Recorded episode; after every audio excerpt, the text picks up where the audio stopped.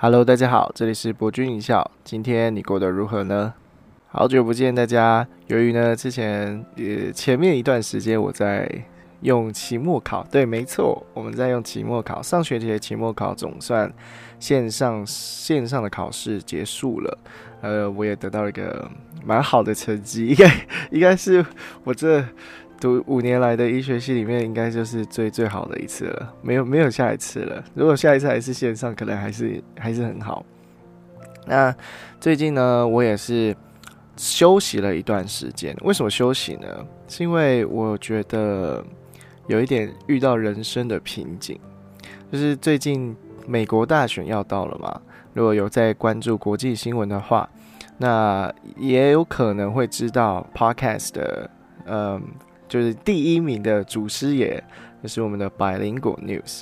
那我呢，在前天，就是十月三十一号的时候，去参加了百灵果 News 的布道大会，然后进阶成为了高级教徒 Ultra Man。对我领到了法器，非常的开心，然后也结识了很多朋友。现场真的是非常非常多人哦，而且根据台南市政府他们的统计，就是当天在和乐广场的流动率刚好达到一万人次。OK，你知道，呃，和乐广场虽然说不是说特别的大，但是真的是。我们教徒把所有的场能看得到舞台的场景都挤得塞得满满满，然后包括在二楼平台那边也是，所以真的是非常非常有趣的，一就是一个非常大的盛况。而且现场听 podcast 的感觉，真的就是一句一个字爽啊！不过讲到现场看活动，还有一个点是我觉得蛮值得思考的一部分，就是那时候。啊，如果有在关注国际新闻的话，again，就是会知道范奇斐是台湾媒体人里面就是驻美代表二十几年的记者嘛，而他呢，因为之前参加了公视的公视的主题公视主题之夜，而这个节目呢，简单来讲就是邀请各路方的人马，不同的声音，然后在呃主持人的引导下去讨论一个议题。那时候呢，就刚好讨论到了。范奇斐跟支持，就是范奇斐他是 Liberty，就是自由派，然后对方是共和，就支持川普的保守党共和派。那时候两个人的争执就是会出现在于现在台湾人就是挺川派的执着点上，而因为这一点呢，我们的范姐就被出征了。没错，那出征当然。就是批评嘛，批评这件事情呢，范姐也同意了在晚会上去做回答。我现在要说的呢是片面的，所以如果说想要断章取义的人，我得说你们真的就是真的超片面的。这是我自己吸收范姐讲话完之后的自己的引起思考的点。那时候范姐有有讨论到，就是她觉得很难过的是，呃，她没有。跟台湾人站在一起这件事情，讲到这件事情，我就想到了我，我时常会在网络上匿名聊天里面跟别人闲聊，而最让我觉得聊天困难的点是，我们往往只要知道对方某些立场跟我们不同的时候，就会想尽办法的去断绝这个沟通，这个这场对话。例如说，像我自己是白灵国的教徒。对方呢，他是一个，呃，就是挺川嘛，我也不太能说他挺川，就是他自己比较，呃，不是很喜欢百灵果，也不是喜欢的点呢，蛮也蛮奇妙的。他不喜欢的点是因为他们，呃，Ken 跟 Kylie 都是有双重国籍的，一个是美国人，一个是加拿大人，而他觉得说他们就是拿着台湾的资源，然后骂着台湾的话。只单纯因为他们拥有的双着双重国籍，所以他觉得他们就不是台湾人。我觉得这一点真的很令人难过。就是你变的是说，只有台湾人能够讲台湾人的事情吗？难道没有谈过恋爱的人就不会是别人的恋爱军师吗？就是这是一个很很错误的归因谬论。不是因为我们今天是台湾人，所以我们就。有资格谈论台湾的事情，当然，因为这是我们最熟悉的地方、最熟悉的国家，就可以去谈论嘛，没错。但是对方是一样从小在台湾长大，然后只是在美国呢拥有了美国的国籍，这并不代表他就不是台湾人了。这这是一个很令人匪夷所思的行为。但我也可以理解的，就是说那些反对拥有双重国籍的人没有资格讨论议题的人们。他们所臆想的事情是一种来自于内心的，就是我没有办法去逃脱这一切，所以我就开始针对你这个人。我已经开始不是针对议题了，我在针对你这个人。哦，你是开始拿你的国籍，开始拿你的种族，拿你的信仰，拿你的性向，这是都是，这都是那种独裁政府或者是呃专制政府，他们最常拿来去。树立敌人的手段，OK。例如，我们看纳粹，他树立敌人的种族是什么？犹太人啊，拿犹太人开刀，然后拿同性恋者开刀，因为去激取、激激起好的激起情绪的字眼，往往都来的比用理性讨论来的快。就像是我今天去看了呃《鬼灭之刃》的电影版。然后老实说，其实它的剧情就跟动画一模模一样样，完全没有变。所以说，呃，你也看，你也看到之后，中间你就大概知道，哦，好的，它它的后面剧情都是没有变的。但是我看到后面还是哭了。我觉得《鬼灭之刃》给我的一个感觉就是，他用了一个非常写照式的手法去教会了你永不要放弃这件事情，教会了你人性的。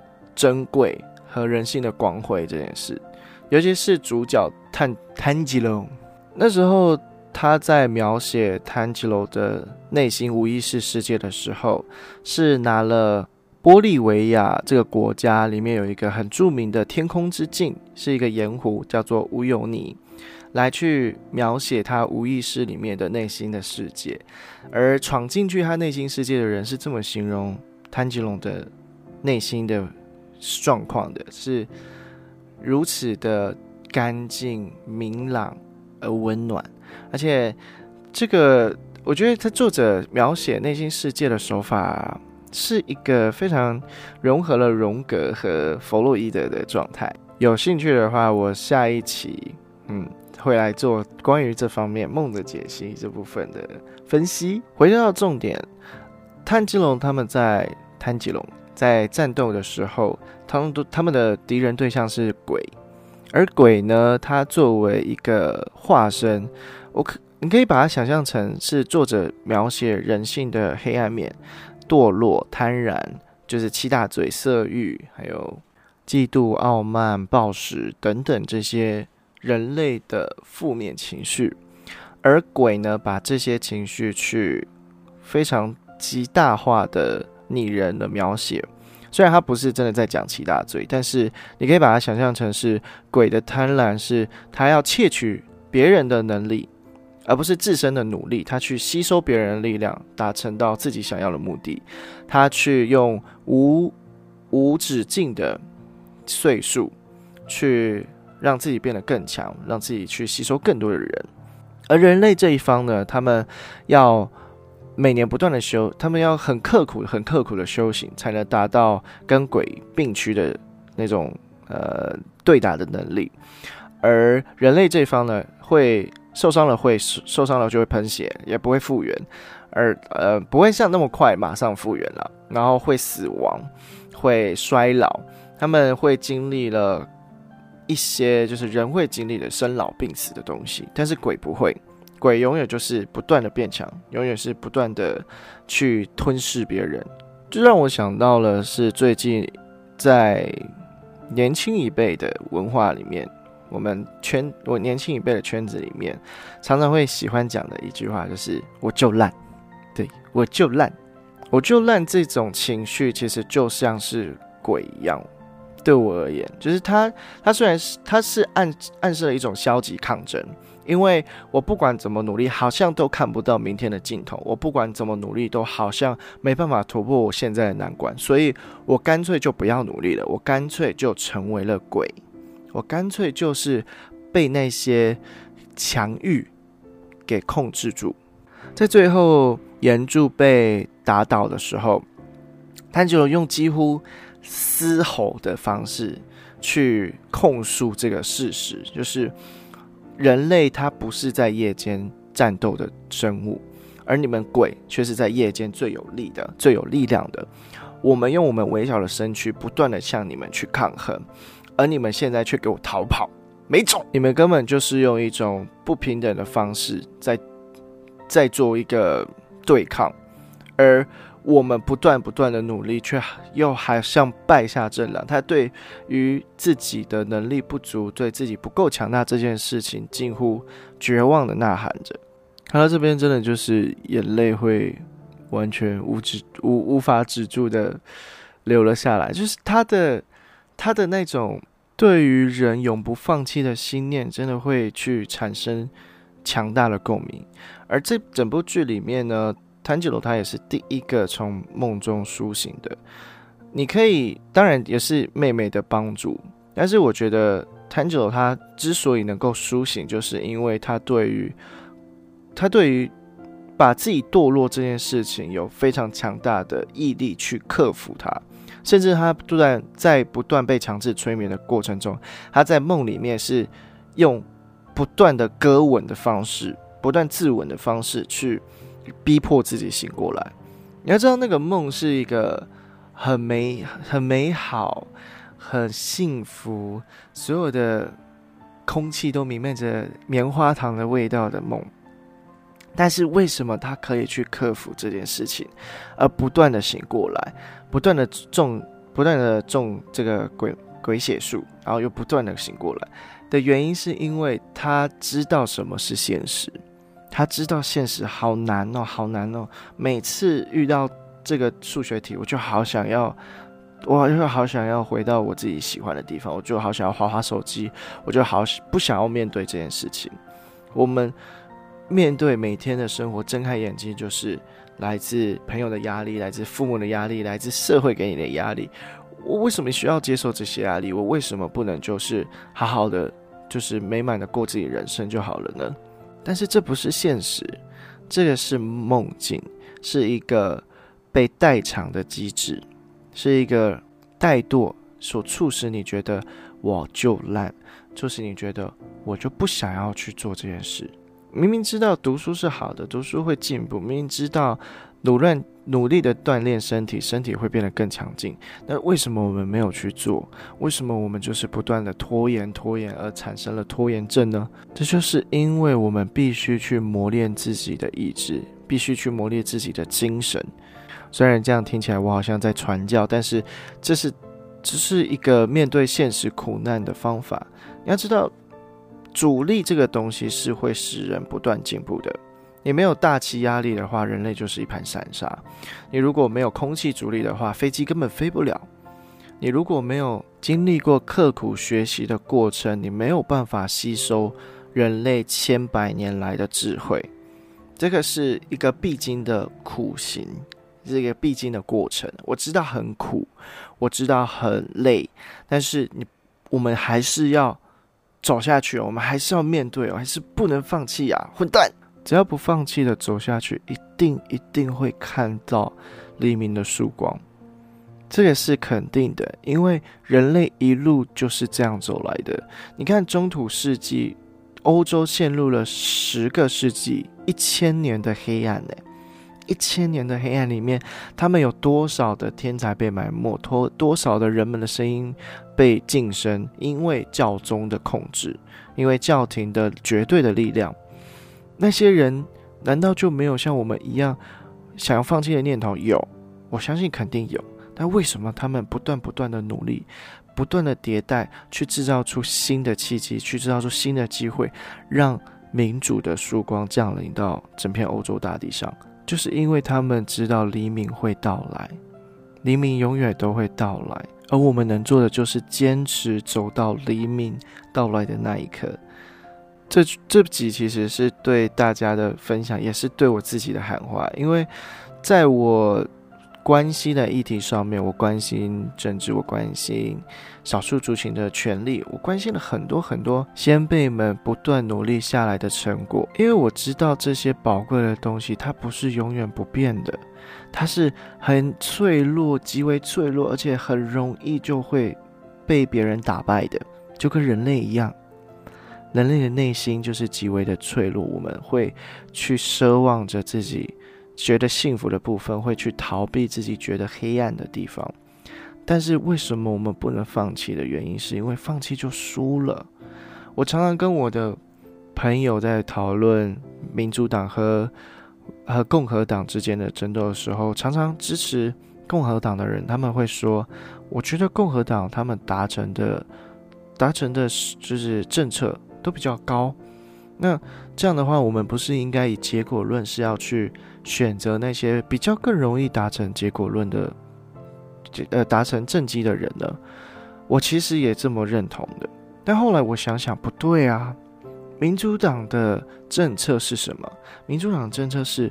他希望，他支持同性婚姻，他支持，他希望能够去找出能替代能源的方案，去让地球不要耗尽资源，去永续经营，去让美国的种族多元化，而让多元化的声音能够被浮现出来。这些东西是很难去达成的，这些东西是不需是需要不断的冲撞和磨练的。你让一个人闭嘴非常容易。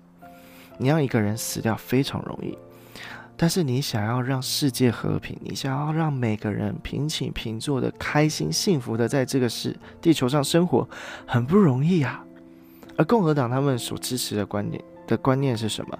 他们希望提高关税壁垒，他们希望工作可以回流，没错，但是却让世界禁止了对话。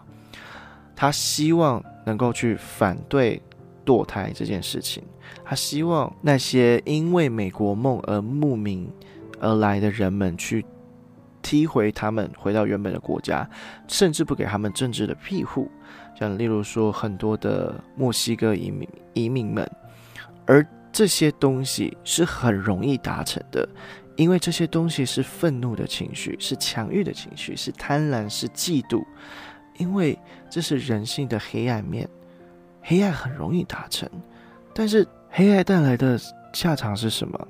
黑暗带来的下场是，你就像鬼了一样，你你有了强健的体魄，但那些强健的体魄是从别人的血吸取而来的；你有了无与伦比的再生能力，但那些再生能力是化进丑陋的自己换来的再生能力。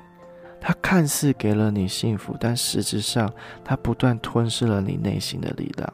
你其实笑不出来，你快乐不起来，你感觉安全了，是因为你用了盔甲保护自己，而不是这个世界真的安全了。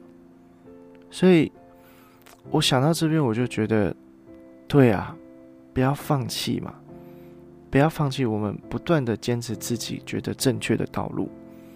不断的往这个道路前进，终有一天黎明会到来。总有一天，我们会看到，有可能我们自己没有看到，有可能是我们的后辈会看到。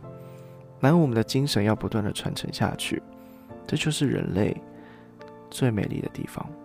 All right，这期的 episode 就到这边了，下期应该会恢复墨西哥的回忆录。那我们下期见喽，拜拜，Adios。